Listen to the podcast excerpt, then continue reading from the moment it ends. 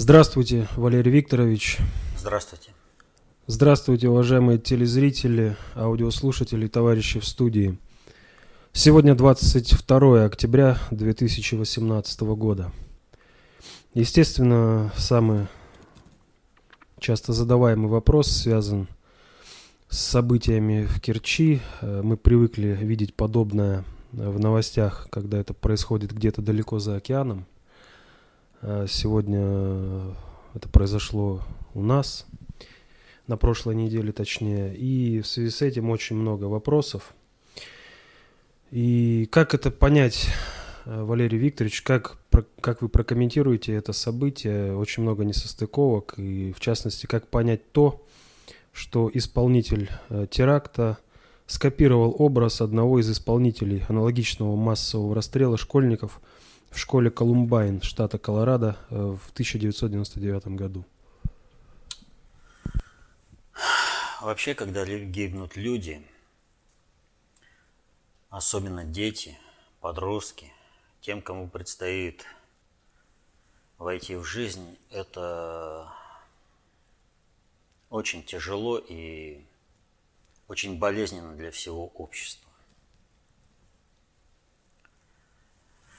И говорить об этих вещах очень тяжело. Здесь с соболезнованиями родственникам, родным. А, просто ну, не ограничишься. Здесь надо разбираться в сути происходящего. А причин, которые являются основой для э, того, что произошло, очень и очень много. Вне зависимости от того, что произошло, э, вернее, как там реально происходил теракт, уже можно назвать ряд лиц пофамильно, которые сделали все, чтобы такой расстрел в наших школах был.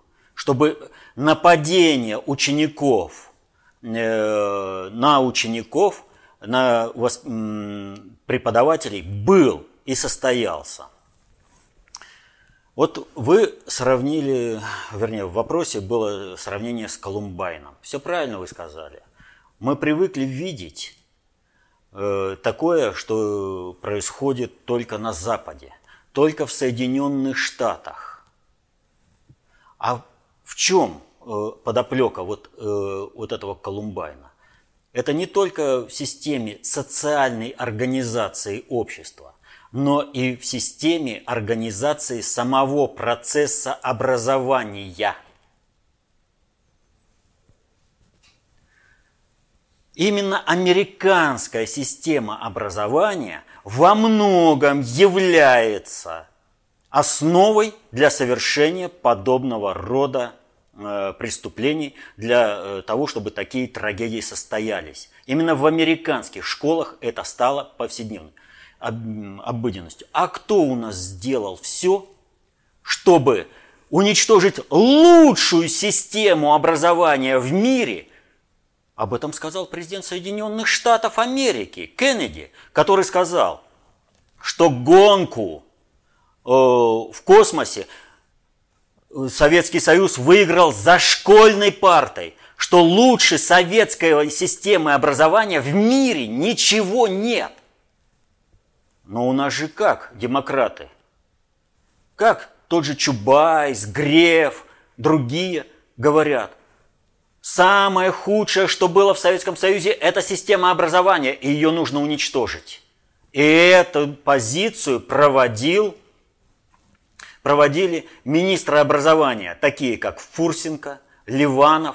Они все сделали, чтобы наша система образования деградировала, чтобы у нас в школах стали возможны такие расстрелы, которые сейчас э, происходят и до этого происходили в Соединенных Штатах. Именно Фурсенко, Ливанов и бывший президент России – Дмитрий Анатольевич Медведев сделали все, чтобы убивать детей в школах. Они на это старались. Мы забыли о том, как Дмитрий Анатольевич сказал, что педагог – это не профессия, это услуга, это лакей, которым могут помыкать все, кому не лень. Он, мы забыли, как Дмитрий Анатольевич смеялся и говорил, вам нужны деньги? Тогда вам не в образование. Идите в бизнес. А кого тогда будет школа выпускать? Самой высокооплачиваемой работой в бюджетной сфере должен быть учитель. Учитель формирует будущее. Какое нам будущее сформировали такие министры образования, как Фурсенко, Ливанов, бывший президент России, Медведев? Вот оно, Керчь. Сейчас, конечно, найдут причины, там все, виноваты будут, там система обеспечения безопасности не та. Виновные будут наказаны, новые там системы безопасности будут строить.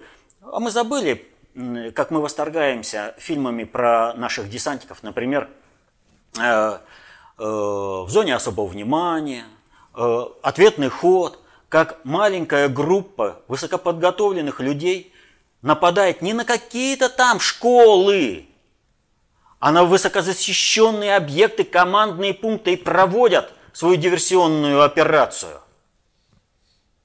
Я это к тому, что как бы мы ни строили систему защиты, вот эту, сейчас мы поставим э, сетки, завтра мы обтянем э, колючей проволокой э, школы, сделаем минные поля вокруг школы, поставим бетонные там доты с пулеметами и пушками – Потом, значит, нам потребуется э, при помощи военного эскорта каждого ученика с танками, бронетранспортерами доставлять до э, места жительства. Потом, значит, нам нужно будет сделать, э, чтобы армия охраняла дом этого ученика. Это что за бред?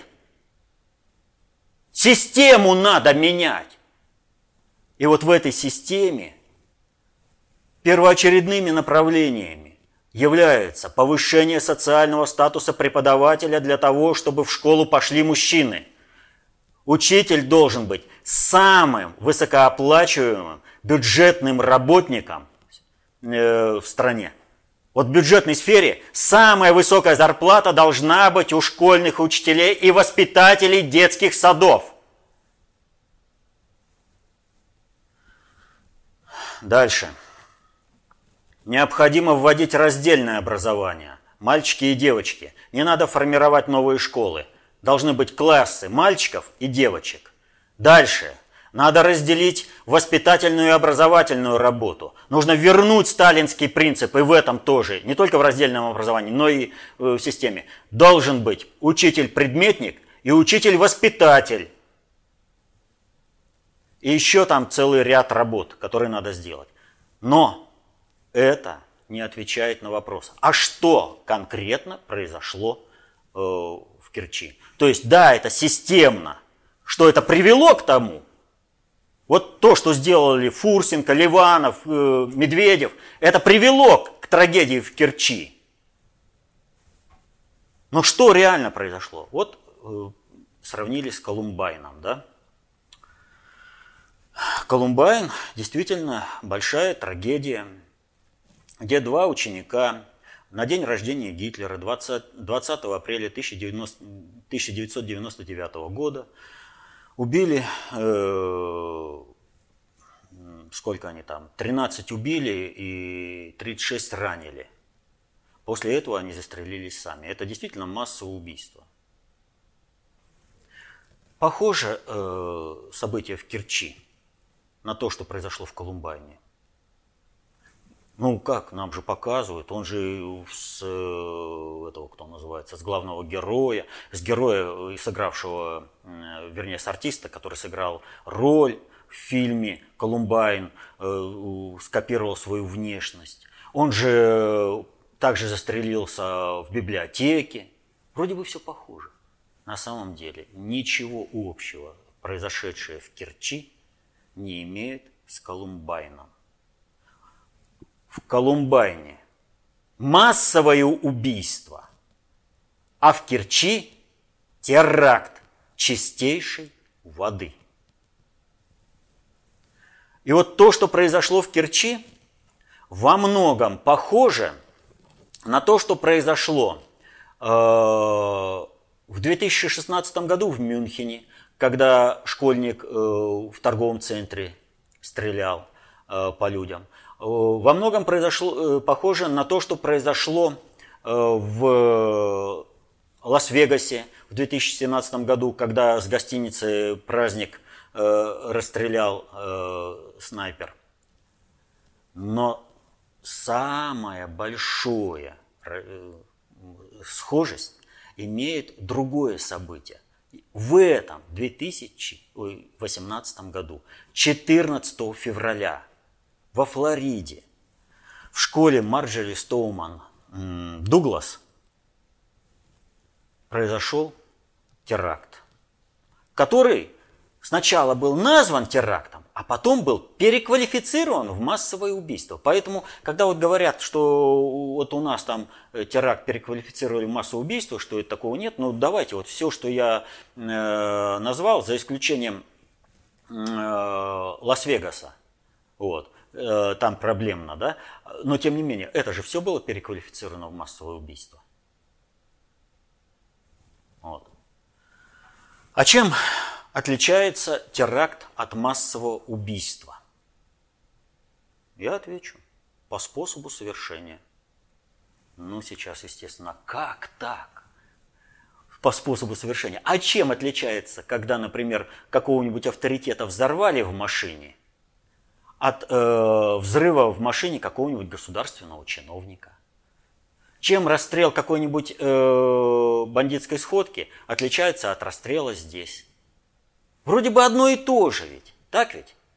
Та разница большая. Дело в том, что массовое убийство, оно целенаправленно и конечно. Есть конкретный субъект ненависти, по отношению которому выражен, э, проявляется агрессия. Это при массовом убийстве. Вот, скажем, э, какая-нибудь там бандитская сходка в ресторане – заскочили туда, расстреляли бандитов, кого-то задели из посетителей, кого-то из обслуживающего персонала, но это массовое убийство, а это сопутствующие жертвы. Чем отличается теракт?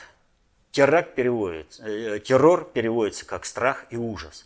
Теракт отличается тем, что нет конкретно направленного объекта атаки что каждый человек может, оказавшись в определенных условиях, стать жертвой этой атаки. Вот э, сейчас в прошлом году как раз был такой скандал в Германии. Некий э, маньяк в детское питание добавлял яд в магазины. И люди вот просто могли купить детское питание и отравить собственного ребенка. Вы представляете ужас родителей, ужас всей страны э, Германии, пока два дня искали этого маньяка. Вот какой, в каком магазине, против какого магазина направлена эта атака маньяка? Э, купишь это питание, ребенка начнешь кормить, и ты его своими руками отравишь. Ужас людей, столкнувшихся с этой реальностью. Он захлестнул всех. Вот это теракт. Поэтому, когда объект атаки не идентифицирован, э, не выявлен, э, не определен точно, а объектом, э, жертвой этой атаки может оказаться любой человек, оказавшийся в том или ином месте в силу определенных обстоятельств, вот это является терактом. И в данном случае что мы видим? Не было персонифицированной направленности этой агрессии. Мы видим просто удар по площадям.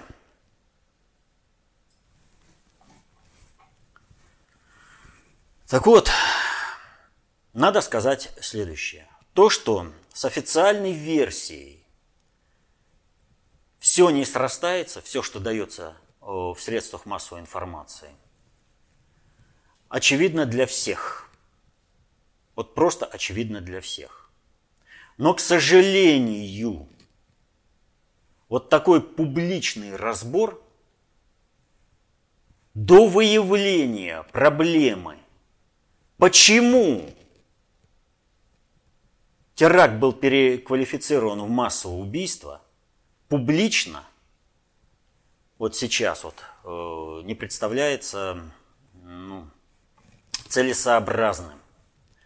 Поэтому мы не будем исходить, э, э, вот э, разбирать всю вот эту подоплеку. Одно скажу.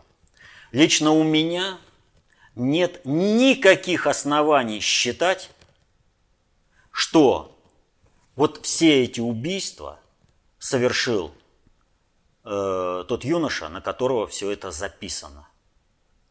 Никаких.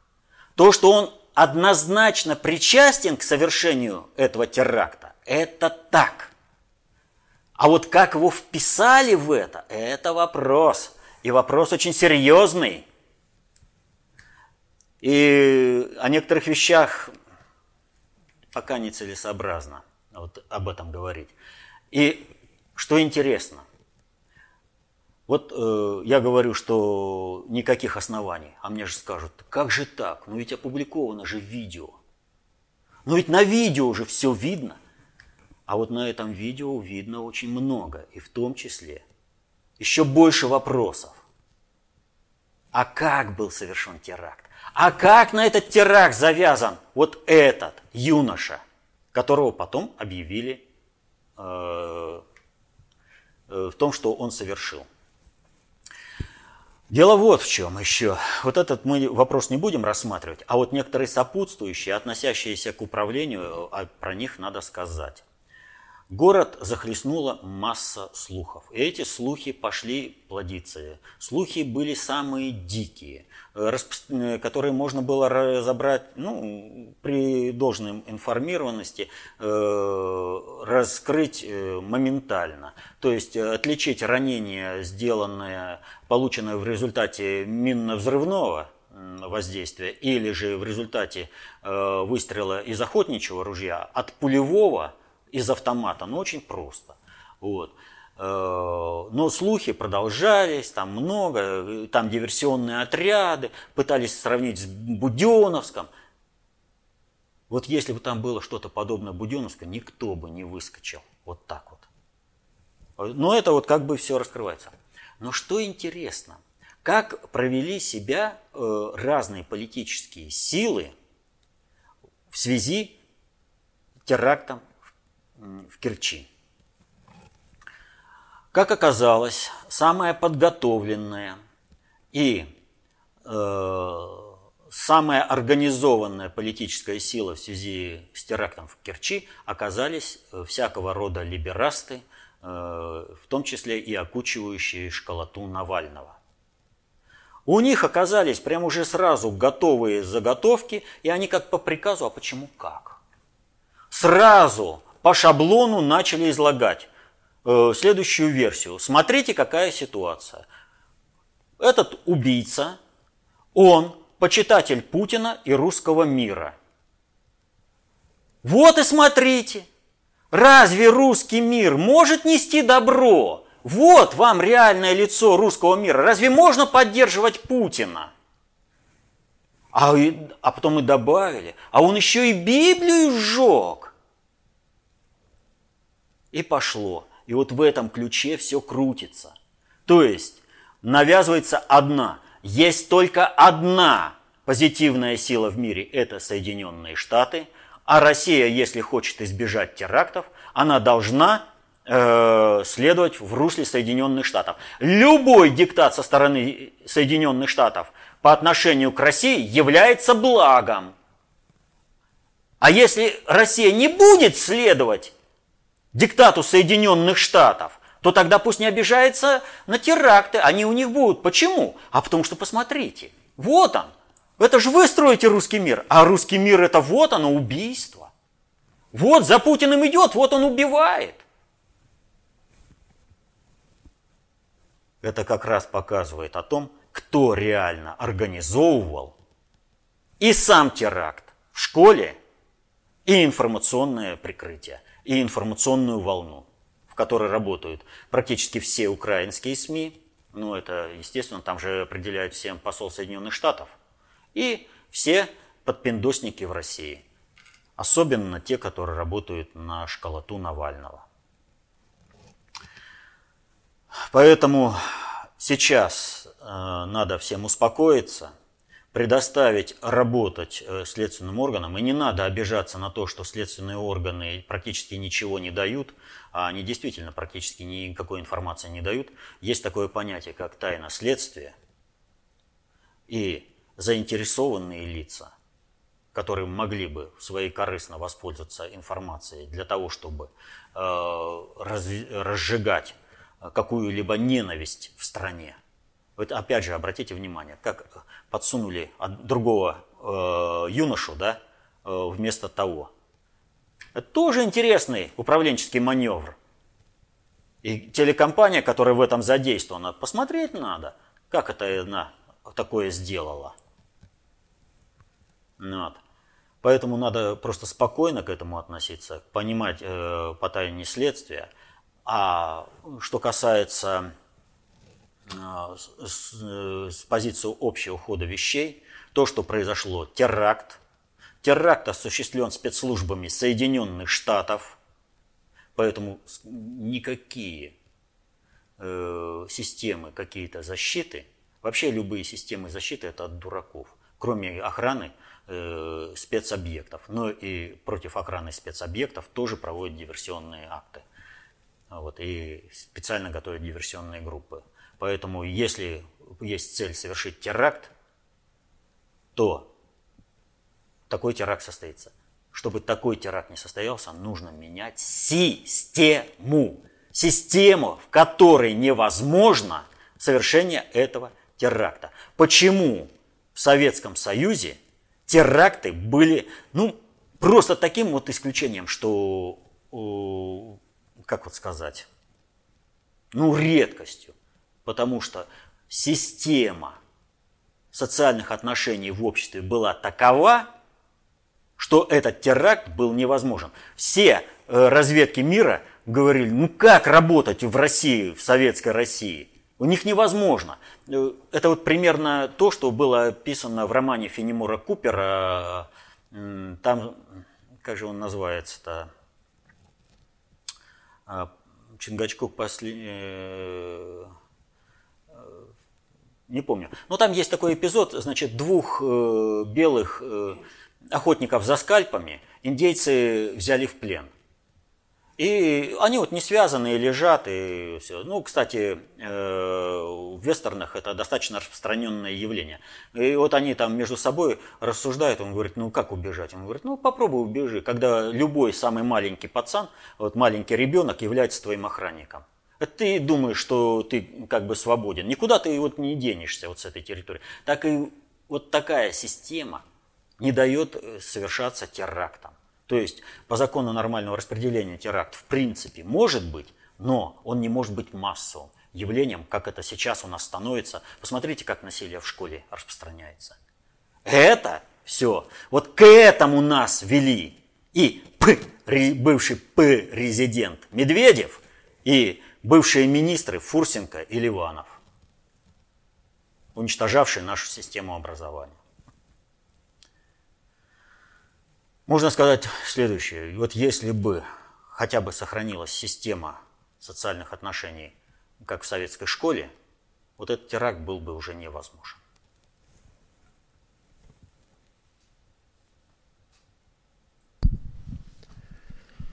К другим вопросам. Э, на прошлой неделе э, также знаковым событием, на которое обратили внимание, э, стал Валдайский форум, прошедший в Сочи, где, как всегда, участие принял президент Путин. В связи с этим вопрос от Алексея Николаева – здравствуйте. На Валдайском форуме при ответе на вопрос, затрагивающий тему строительства многонационального государства, Путин сказал, что основным фактором успешного построения многонационального государства Россия является толерантность. Но в русском языке и в сознании подавляющей части населения России данный термин несет отрицательный смысл и не имеет ничего общего с теми нравственно-этическими принципами, на которых была построена многонациональная Россия. Налицо подмена понятий. Почему Путин допустил такую подмену? Если нечаянно, то для его уровня это весьма необдуманно и неосторожно. Может он не понимает разницы? Или сказал это специально для Европы, типа «правильной дороги, дорогой идете, товарищи»? хотя крах Европы не является целью России, а даже наоборот. Насколько я помню, Путин действительно говорил в этом плане э, слово толерантность, но э, здесь он говорил с сильной позиции, а не со слабой. Вот почему-то у нас все время э, как бы такая позиция, а она сделали и все разрушится. Дело в том, что в войне смыслов а, вот каждое слово несет смысл, каждый знак несет смысл. Вот почему мы должны отказываться от древнего русского солярного знака свастика только потому, что гитлеровская Германия под этим, э, под этим знаком э, творила страшные преступления. Но на каком основании? За свои символы, за свои знаки надо бороться. И в данной ситуации, когда Путин выходит на поле толерантности, он делает обратный контрход. То есть у вас слово толерантность носит вот такой характер.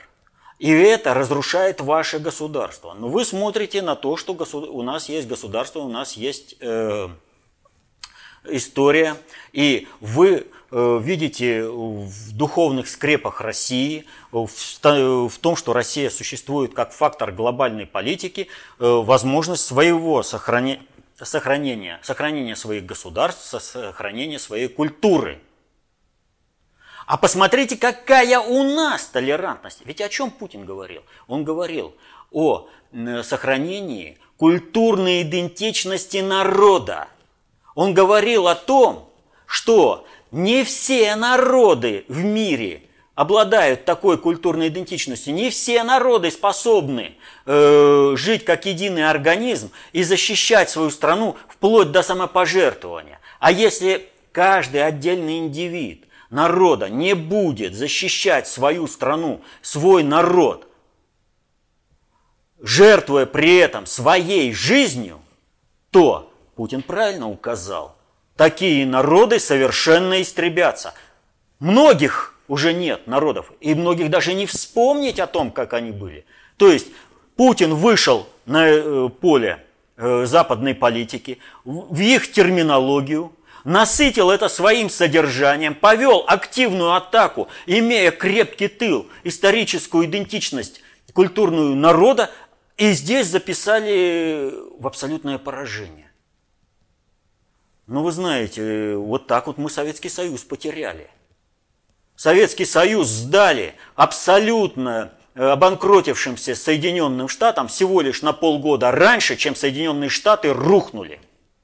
Им перенесли, э, э, что называется, вот этот приз э, на блюдечке с голубой каемочкой, на подносе. Просто держите, владейте нами, управляйте нами – мы ж сами-то дуб, дубы дубами. Нам же нужно вот все. Страна-то обильная, но вот хорошего порядка нет. Вот вы, американцы, хорошо можете управлять нами. Управляйте нами. Это вот, кстати, об историческом мифе, что мы кого-то там пригласили и сказали, страна-то наша обильная, да порядка в ней нет. Вот она реализация в 20 веке этого исторического мифа. Путин на всех приоритетах ведет атакующую, э, применять атакующую стратегию. Он все время э, об этом говорит. И здесь записать э, в провал, ну это, ну это не слышать Путина, что он сказал. А он там вообще, вот отвечая, матрицу описал. Он сделал целостную картину. У него каждый элемент вписан. Так что нормально все это. И это э, именно так надо вести глобальную политику. Именно так надо проводить э, свое управление. Именно так нужно добиваться суверенитета.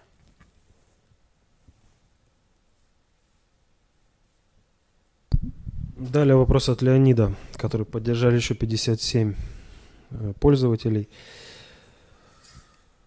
Вопрос следующий. По данным опроса, проведенного изданием Military Times, почти половина, 46%, американских военных полагает, что США в скором времени будут втянуты в серьезные военные действия.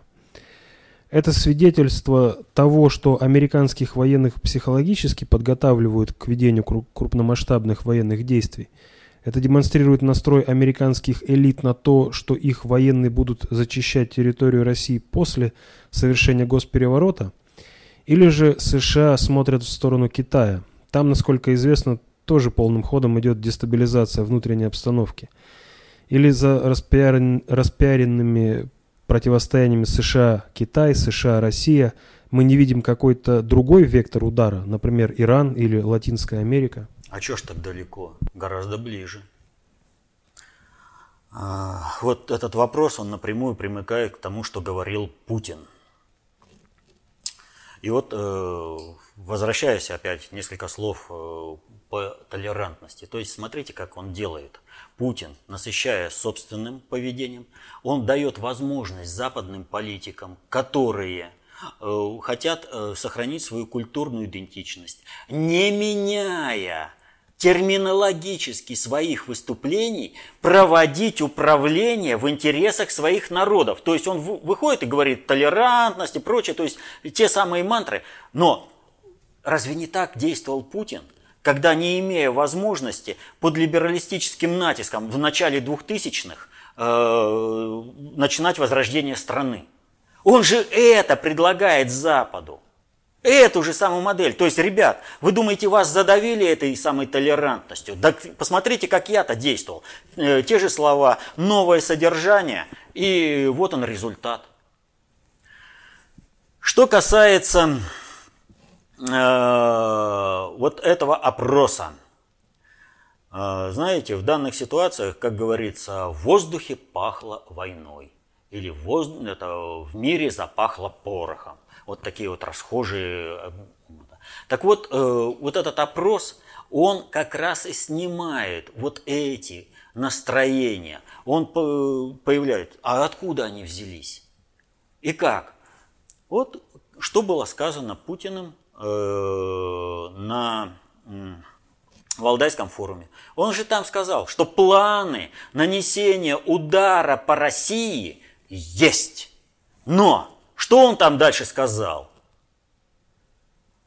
Мы же понимаем, что ядерный удар-то, он будет конечным. Но мы-то как мученики умрем и попадем в рай, а вы просто сдохнете, потому что даже раскаяться не успеете потому что будет ответно встречный удар. И зачем э, в поисках напряженности э, смотреть там на Китай и все прочее? Это их инструменты. Уничтожение планируется России. А России, еще раз повторю, есть только один шанс выжить. Это нанести ответ на встречные удары и э, не лечь под э, ядерными бомбами, э, как этого мечтает вся либералистическая элита. А что против России-то сейчас конкретно происходит? Вчерашнее выступление, а, сегодняшнее выступление, э, вчера вечером, сегодня уже получается, это ставшее достоянием гласности, э, это, посла России в Белоруссии. Любое нападение на Белоруссию Россия будет рассматривать как нападение на Россию. Я сколько уже об этом говорю, что в планах НАТО есть двумя ударами из Прибалтики из Польши моментально оккупировать э, Белоруссию. Сначала э, об этом э, так или иначе стал говорить, э, когда ну, припекло по полной программе, э, сам президент Александр Рыгорович Лукашенко, Бацка.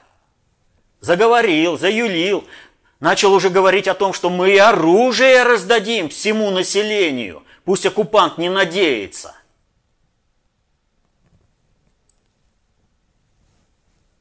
Припекает по полной программе. Везде планы оккупации Белоруссии стоят в горячем режиме.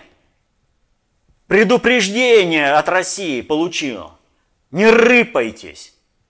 Получите по полной программе. Белоруссию не дадим оккупировать. Вот опять же, вот ситуация с тем же Лукашенко, да? Сколько он дерьма на Россию вылил, сколько он гадости России принес. Но он же прекрасно понимает, что единственное, кто не причинит вред Беларуси, это Россия. И когда те, с кем он делает деньги на Западе, ведь э, не секрет, что теперь э, в Беларуси и ананасы, и финики, и киви растут. А уж какая семга водится в Белорусском море. И креветки-то какие. Все ж прекрасно это знают. Он же с Западом бизнес сделал по поводу санкционных товаров в России. Нанося тем самым ущерб, кстати, и экономике России, и ее безопасности. А вот Наступил момент истины, и выясняется, а никто, кроме России, за Белоруссию-то не встанет. Если уж сам батька не стоит за Белоруссию. Давно бы уже мог все эти вопросы решить, и никакой бы вообще угрозы оккупации не было. Мир стоит на грани глобальной экологической, экономической и военно-политической катастрофы. И в данном случае военно-политическая катастрофа – это попытка развязать войну с Россией, уничтожить Россию. Не где-то в другом месте, везде, везде там все локально. Только про, э, при ударе на Россию потребуется ядерный потенциал. Но Путин же ответил, что такой ответ будет принесен, и вы не успеете даже раскаяться. Но вот в этом-то американская страновая элита и глубоко сомневается. И имеет на это исторические основания. И не только исторические, а текущие политические основания. Почему она не верит в это? А потому что, смотрите, какая ситуация. Была до 89 -го года непобедимая и легендарная в боях познавшая радость побед Советская армия, Красная армия, которая одна могла закопать весь западный мир. Без проблемы закопать. И где она? В результате предательства со стороны резидента Горбачева, но он же был не один. А где же герой Советского Союза маршал Хромеев? Почему он не встал против? Почему он выполнял все решения, э, которые проводил в жизнь э, предатель Горбачев? Горбачев ему только скажет, партийный билет положишь. И маршал Ахрамеев пошел сдавать в очередной раз советскую армию. Чем ему отплатили? Его повесили в собственном кабинете. Так вот, американская страновая элита надеется, что как генеральский корпус предал и страну, и армию в 89 году, так он предаст и сейчас. И не надо будет с Россией воевать. Можно только по России нанести будет безответный удар – Потому что генералитет весь в ненависти к Путину и к России, в мечтах получить 30 кусков резаной бумаги на Западе в банке, сдохнут под ударами ядерных ракет американских. Американцы их щадить не будут. Они их уничтожат вместе со всеми. Это генералы там думают, что они чего-то там из себя представляют. Их никогда ни во что не ставили. Они всегда были марионетками. И сейчас американская страновая элита, планируя ядерное нападение на Россию, планируют, что ответно встречного удара не будет. Об этом позаботятся предатели-генералы. Таковых, к сожалению, в Министерстве обороны более чем достаточно. Но где они? И где ядерная кнопка? И Путин предупредил. Не надейтесь на предателей. Они вам не помогут. Если вы решите сдохнуть, вы сдохнете. Да, в этой войне мы тоже не уцелеем. А зачем нам мир, если в нем не будет России? Это вот предатели генералов не волнует. Они готовы сдохнуть за резаную бумагу, за зеленую. А Путина волнует, будет или нет Россия. И если есть минимальный шанс сохранить Россию, он за него бьется. И он показывает. А что у нас происходит? Что же с нашей элитой-то происходит? Почему же американская страновая элита вот так вот просто осатанела, верит в то, что высший управленческий корпус предаст страну? И сдохнет вместе с, э, с остальным народом, который эта элита предаст. А мы знаем, на прошлой неделе у нас взорвался э, корабль «Союз». А на этой неделе американцы сняли, временно сняли санкции с главы Роскосмоса Рогозина, чтобы он смог съездить в Соединенные Штаты. Вот оно как. А что там делать главе Роскосмоса? Ну что там делать? Без российской космической сферы американских космических программ не существует в принципе. Вообще не существует, не только в двигателях, вообще не существует. Там незачем ехать туда, главе Роскосмоса, кроме как получить, демонстративно получить вознаграждение за хорошо сделанную работу. Смотрите, посыл всей россионской элите. Вот он, мальчиш-плохиш, выполнил свою задачу, прогнулся перед нами, великими американцами. И мы ему снимаем сейчас временно это, запрет на въезд в США, а там мы ему вручим столь вожделенные нолики на компьютере, циферки. А мы, если захочет, мы ему бумаги нарежем. И вы смотрите, если каждый на своем месте вот так же навредит России, вот так же где-то что-то взорвет, где-то что-то уничтожит, и будет участвовать в государственном перевороте и в развязывании гражданской войны – с вас со всех снимем санкции, и вы все сможете добраться до своих цифрок на, американских, э, на счетах в американских банках и получить там резаную бумагу. Предавайте Россию. И Рогозин, высунув язык от умиления, что хозяин оценил его усилия, едет в Соединенные Штаты. Ему незачем там с технологической точки зрения ехать. Ему незачем ехать туда со статусной точки зрения. Это к нему все американские чиновники должны в очередь стоять и записываться. Примет он их или не примет. Это весь американские, все космические американские программы, которые кто там ведет. НАСА. Все должны у него на прием записываться. Но раб не может вести себя как свободный человек – и потому он знает, что американцы без него ничего не значат. Но ему приятно, ему радостно ползти на брюхе к американцам.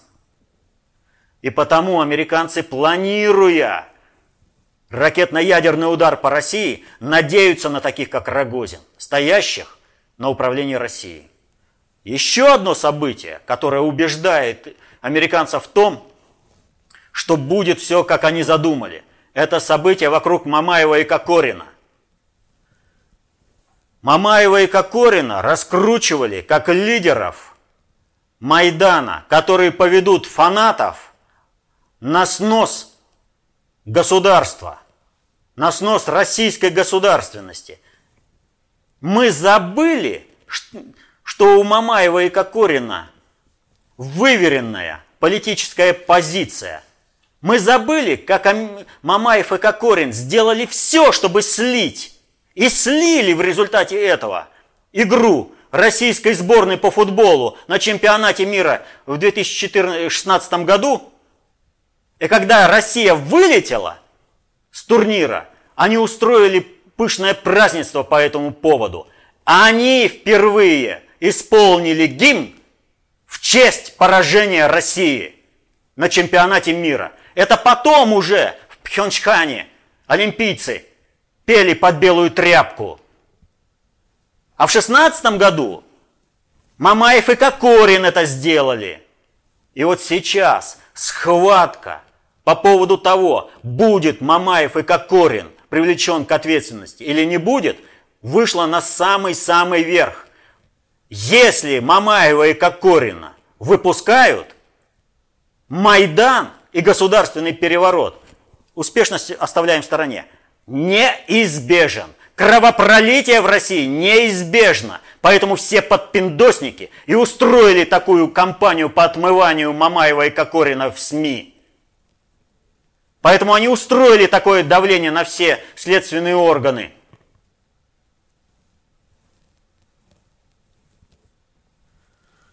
всех, кто сейчас занимается спасением Мамаева и Кокорина, являются, вот просто выявляются подпиндосники, которые напрямую завязаны на совершение государственного переворота и развязывание гражданской войны в России в интересах американской оккупации.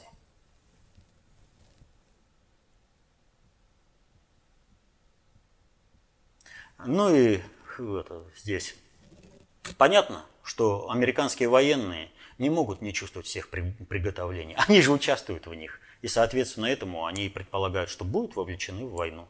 Будут. Порохом запахло в мире. Война стоит на пороге. Но повторю, как Путин. Мы попадем в рай, а вы даже раскаяться не, не успеете. Просто сдохните.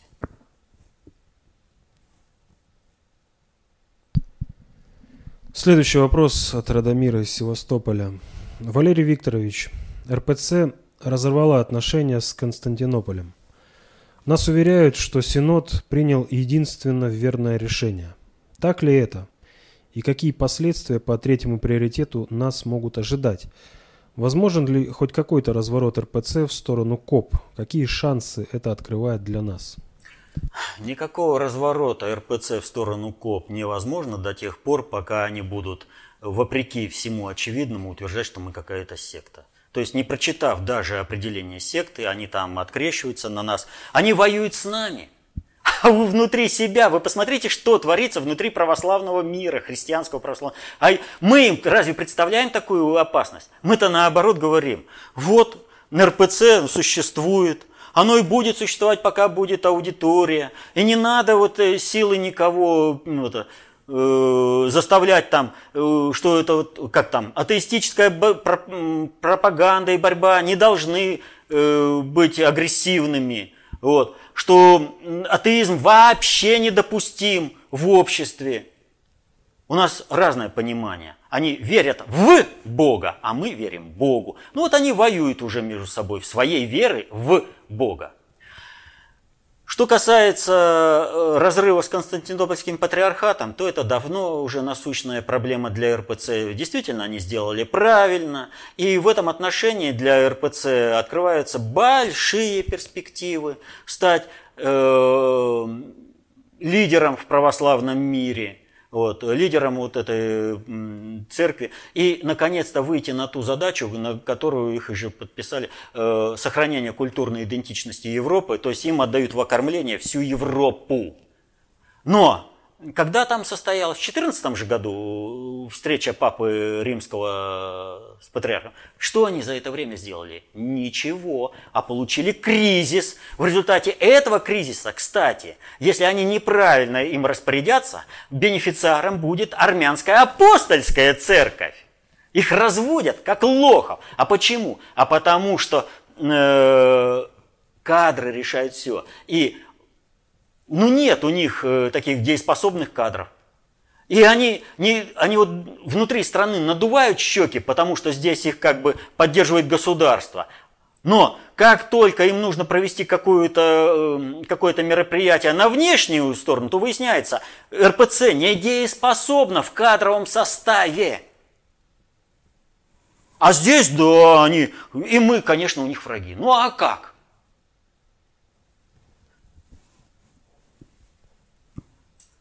Раз не могут э, справиться в своем э, теологическом э, сообществе, нужно найти кого-то назначить врагом, назначить кого. Почему у них не получается? Ну надо на кого-то пальцем ткнуть.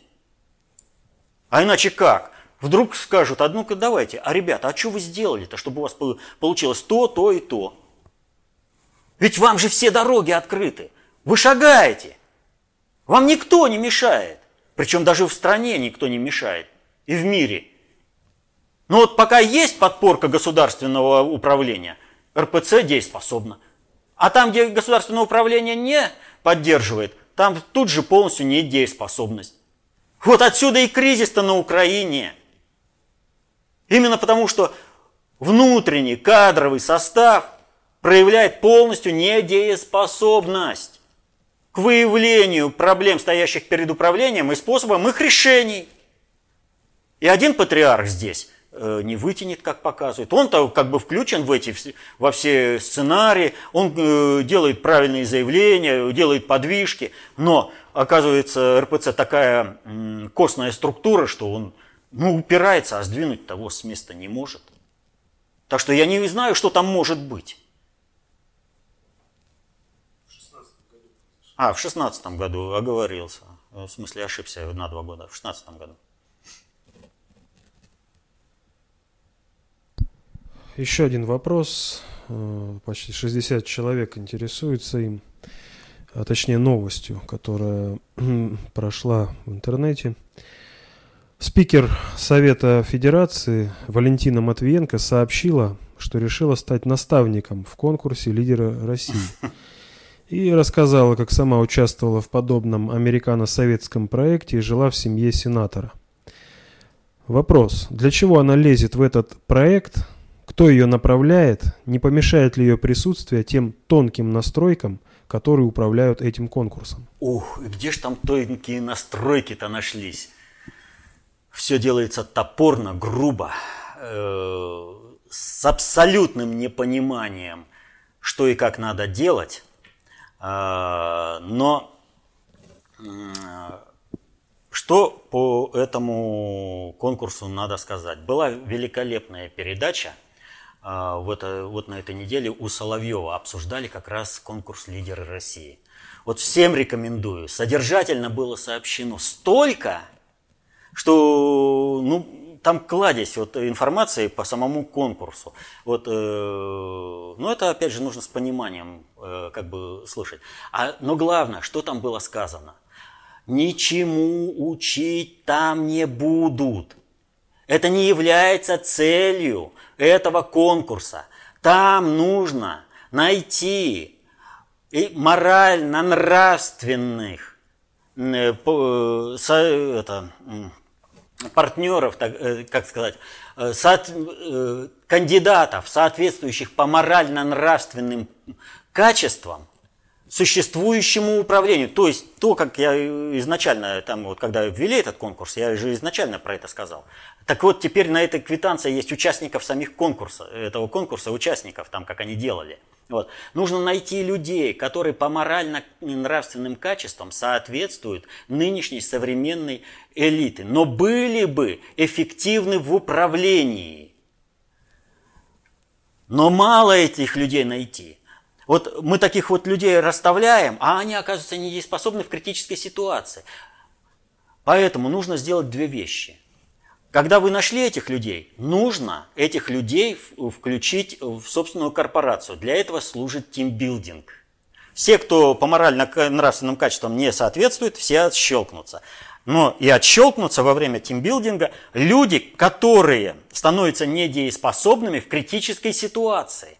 То есть современное управление сопротивляется, они, понимая, что они полностью недееспособны, что они теряют рычаги управления, что народ берет управление в стране в свои руки, что Путин открывает кадровые лифты, они под э, видом э, проведения вот такого мероприятия, типа открывают кадровые лифты, они занимаются поиском людей, которые бы укрепили их сейчас э, управление, их власть в стране. Что касается э, Матвиенко, ну чему она может научить? Ее комсомольская кличка э, Валька Стакан. Чему может научить Шувалов? Да ничему. У них задача как раз и поиска людей, которые соответствуют по морально-нравственным критериям. Это главное – а люди, которые состоялись уже управленцами, в которых не надо вкладываться, они стихийно сложившиеся управленцы, но по морально-нравственным качествам они соответствуют для инкорпорирования, кооптирования в эту систему управления для повышения качества проводимого управления, чтобы удержать власть в своих руках. Вот чего занимается сейчас – и здесь возникает вопрос, а надо ли широким массам участвовать в этом э, конкурсе или не надо? А здесь каждый решает сам. Но я, когда говорил, э, когда только этот конкурс объявили, и сейчас повторю, вопрос заключается в следующем. То, что они пошли на этот конкурс, показывает их слабость. А дальше, вот, ну, оборона треснула. А дальше этот конкурс неизбежно перерастет в формирование кадровых лифтов, социальных лифтов. Все равно народ пойдет на замещение э, это, должностей в управлении, как бы они этому не сопротивлялись. Но надо будет делать это не через тимбилдинг, что они делают. То есть через поиск людей, которые э, являются, э, ну, сформируют одну единую референтную группу, объединенную по морально-нравственным качествам, и которые будут дееспособны в кризисной ситуации. Вот что им всего лишь надо-то. А нужно реально учить концепции общественной безопасности. И возвращаясь к теракту, вот пока не будет общественной безопасности, пока не будет реализована концепция общественной безопасности, мы будем пребывать в той или иной мере в кризисных ситуациях. В том числе и вот э, с накатом до таких вот моментов. Вот принципе, все. Ну, это был последний вопрос. Вот знаете, сегодня это был один из самых тяжелых выпусков вопроса-ответа. Тяжелых, потому что погибли люди, погибли дети, погибли подрастающее поколение, подростки. Будущее страны поставлена на край. А наша россионская властная элита все играется. Она все думает, что хозяин ее простит, если она предаст страну и будет соучаствовать в уничтожении народа. Она все вот через этот конкурс, там лидеры России пытаются себя спасти, через предательство, э, когда э, у наших западных партнеров есть прямая уверенность, что настолько россионская элита предана э, западному хозяину, настолько вожделеет его резаной бумаги, что она не даст состояться ответно-встречному удару и предпочтет сама сдохнуть под ударами американских ракет и бомб. Ошибаются. И предатели ошибаются. И при наши заокеанские партнеры. Сдохнут они, потому что раскаяться не успеют. А в чем они ошибаются? Как они ошибаются? А в том, что у нас есть наша русская культурная идентичность, есть наш русский мир, который комфортен для всех этносов, для всех народов, проживающих на планете Земля. Всех органично русский мир вписывает в себя и всем дает возможность продолжения развития своей национальной культуры. В этом сила русского мира. И за это так сильно ненавидят и россионские либерасты, и западные глобализаторы Россию. Им не дано понять, что из себя представляет Россия. Как там? А, умом Россию не понять, аршином общим не измерить. У нее особенная стать, в Россию можно только верить. Это в XIX веке так было сформулировано. А сейчас уже пора понять, что и как действует Россия. И действительно, западным умом, западным аршином Россию не измерить. И потому Западу остается в Россию только верить, что и Путин предложил через толерантность Западу. Давайте, у вас же толерантность особо это, присутствует. Вот, посмотрите, какая толерантность в России. Стройте толерантность на принципах России. И тогда будете спасены. Тогда всем будет счастье. Они не понимают, что русские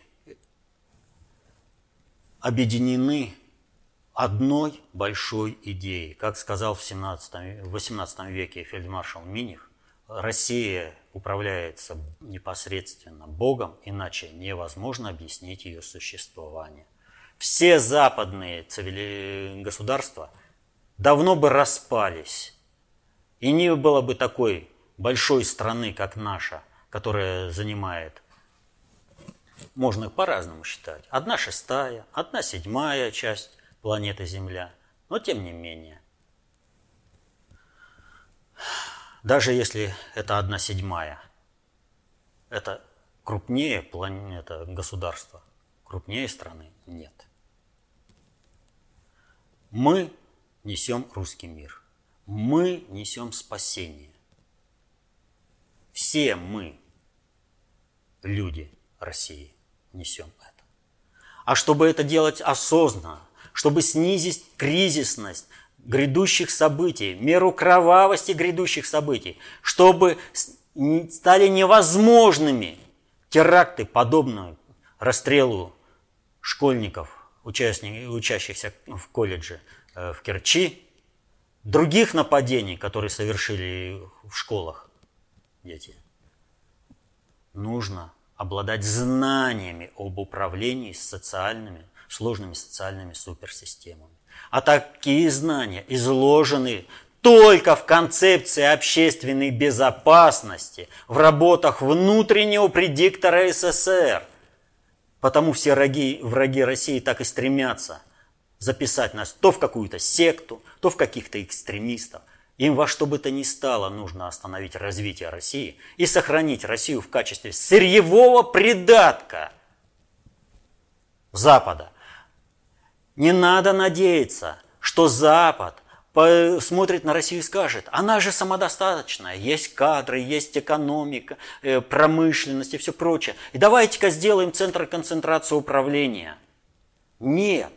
Принцип, концептуальный принцип жизнеустройства, несуемый с Запада, заключается в том, что они уничтожают все на своем пути. Вспомните, что принесла колонизация Э, западных стран в Африку, как в бельгийском Конго. Детям отрубали руки и ноги за то, что родители не выполнили э, производственного задания по сбору чего-то. Бель, Бельгия. Где индейцы Америки? А Россия в это же время показала, что всякий народ, вставший под руку белого царя имеет защиту и возможность своего культурного развития. Советский Союз усилил это, и ранее бесписьменные народы получили письменность. Это несовместимые позиции, и потому в целях Запада есть только одно – полное уничтожение всего населения России. Всего населения, к какому бы народу он ни относился – Зря там думают, что украинцы сведомые, они там какие-то привилегированные. Они в первую очередь э, предназначены под убой, потому что они должны погибнуть за интересы хозяина, как боевые псы. Нет будущего у народов России в западной концепции, обще... Э, в концепции э, общественного развития. Потому что этого развития нет, есть деградация.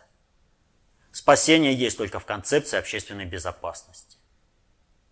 И потому, чтобы защитить себя, свою жизнь, детей, семью от того уничтожения, которое несет западный мир, необходимо осмысленно действовать, но и осмысленно знать, как осуществляется управление социальными сложными суперсистемами. Осваивать знания по управлению, делать их своими. Тогда вам никакой куратор, никакой манипулятор не страшен. Вы сами сможете выстроить собственную стратегию и тактику поведения. Защитить интересы свои и своей семьи. Читайте книги внутреннего предиктора СССР. Осваивайте концепцию общественной безопасности. Защищайте интересы свои и своей семьи. Мирного неба вам над головой. Счастья. До следующих встреч.